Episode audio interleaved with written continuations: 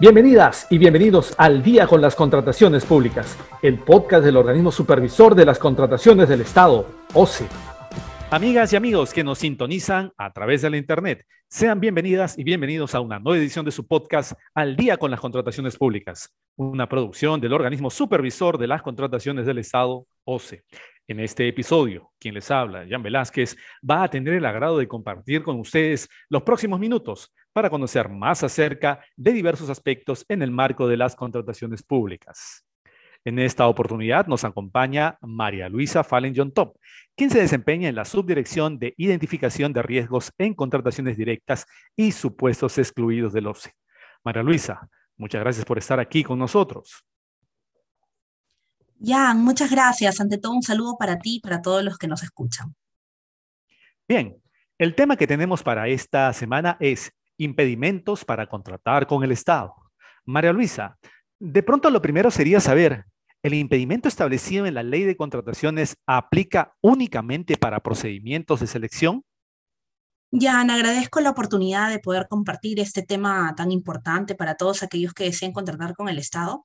Y de repente, antes de atender tu pregunta, es preciso mencionar que la normativa de contrataciones del Estado permite que toda persona, natural o jurídica, nacional o extranjera, que reúna los, requisitos previstos en esta puedan ser participantes, postores, contratistas y o subcontratistas, según corresponda, en las contrataciones con las entidades que llevan a cabo para abastecerse con bienes, servicios u obras, salvo que se encuentren incursas en alguno de los impedimentos establecidos en la normativa de contrataciones del Estado que estamos por desarrollar el día de hoy. Entonces, eh, ante tu consulta si el impedimento establecido es únicamente para procedimientos de selección, la respuesta sería no. El artículo 11 de la Ley de Contrataciones con el Estado establece que los impedimentos para contratar con el Estado son aplicables a cualquier régimen legal de contratación, incluso a aquellas contrataciones cuyos montos sean iguales o inferiores a las 8 UITs. Em, esto incluiría entonces las órdenes de compra u órdenes de servicio. Y dinos, María Luisa, ¿quiénes se encuentran impedidos de contratar con el Estado? Agradezco la interrogante también y bueno, permíteme comentar que los impedimentos tienen por objeto evitar que por su condición o la de sus integrantes, algunas personas naturales o jurídicas no puedan ser parte de alguna contratación pública a fin de evitar el uso de determinado cargo o vínculo para un beneficio propio o de terceros.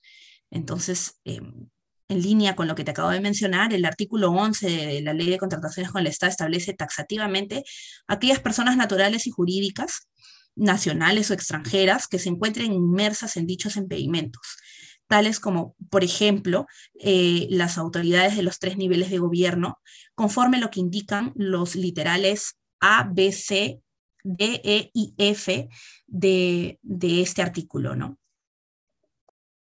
Ahora, María Luisa, ¿Cuál es el ámbito de aplicación del impedimento según cada nivel de gobierno?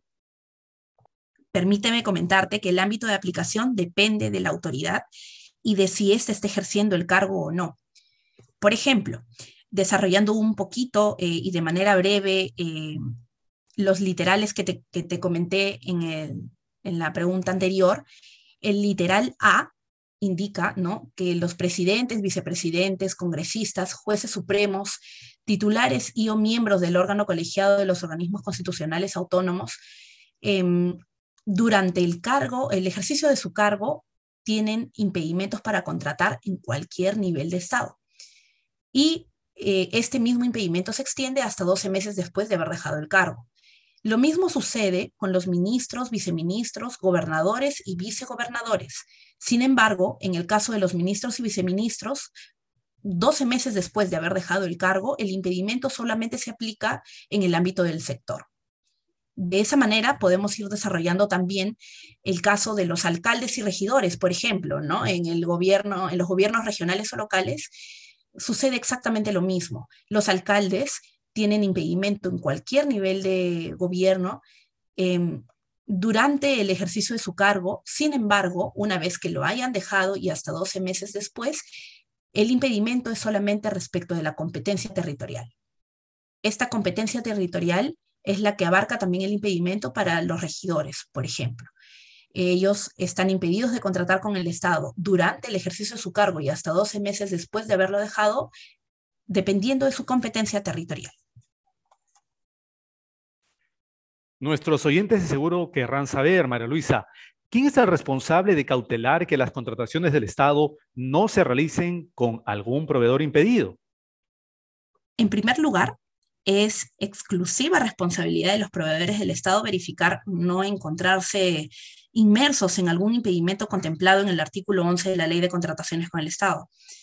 En el registro de participantes, en la presentación de ofertas, en la adjudicación de la buena pro y en la suscripción de contratos o subcontratos. Ahora, las entidades también son responsables de los procesos de contratación, de conformidad con el mandato contenido en el numeral 6.1 del artículo 6 del tubo de la ley. Eh, se deben verificar que no se configure alguno de los impedimentos en los cuatro momentos antes mencionados, ¿no? los cuales, paso a repetir, el registro de participantes, la presentación de ofertas, la adjudicación de la buena pro y la suscripción de contratos o subcontratos. Por último, María Luisa, ¿quién sanciona a los proveedores que contratan con el Estado encontrándose inmersos en algún impedimento?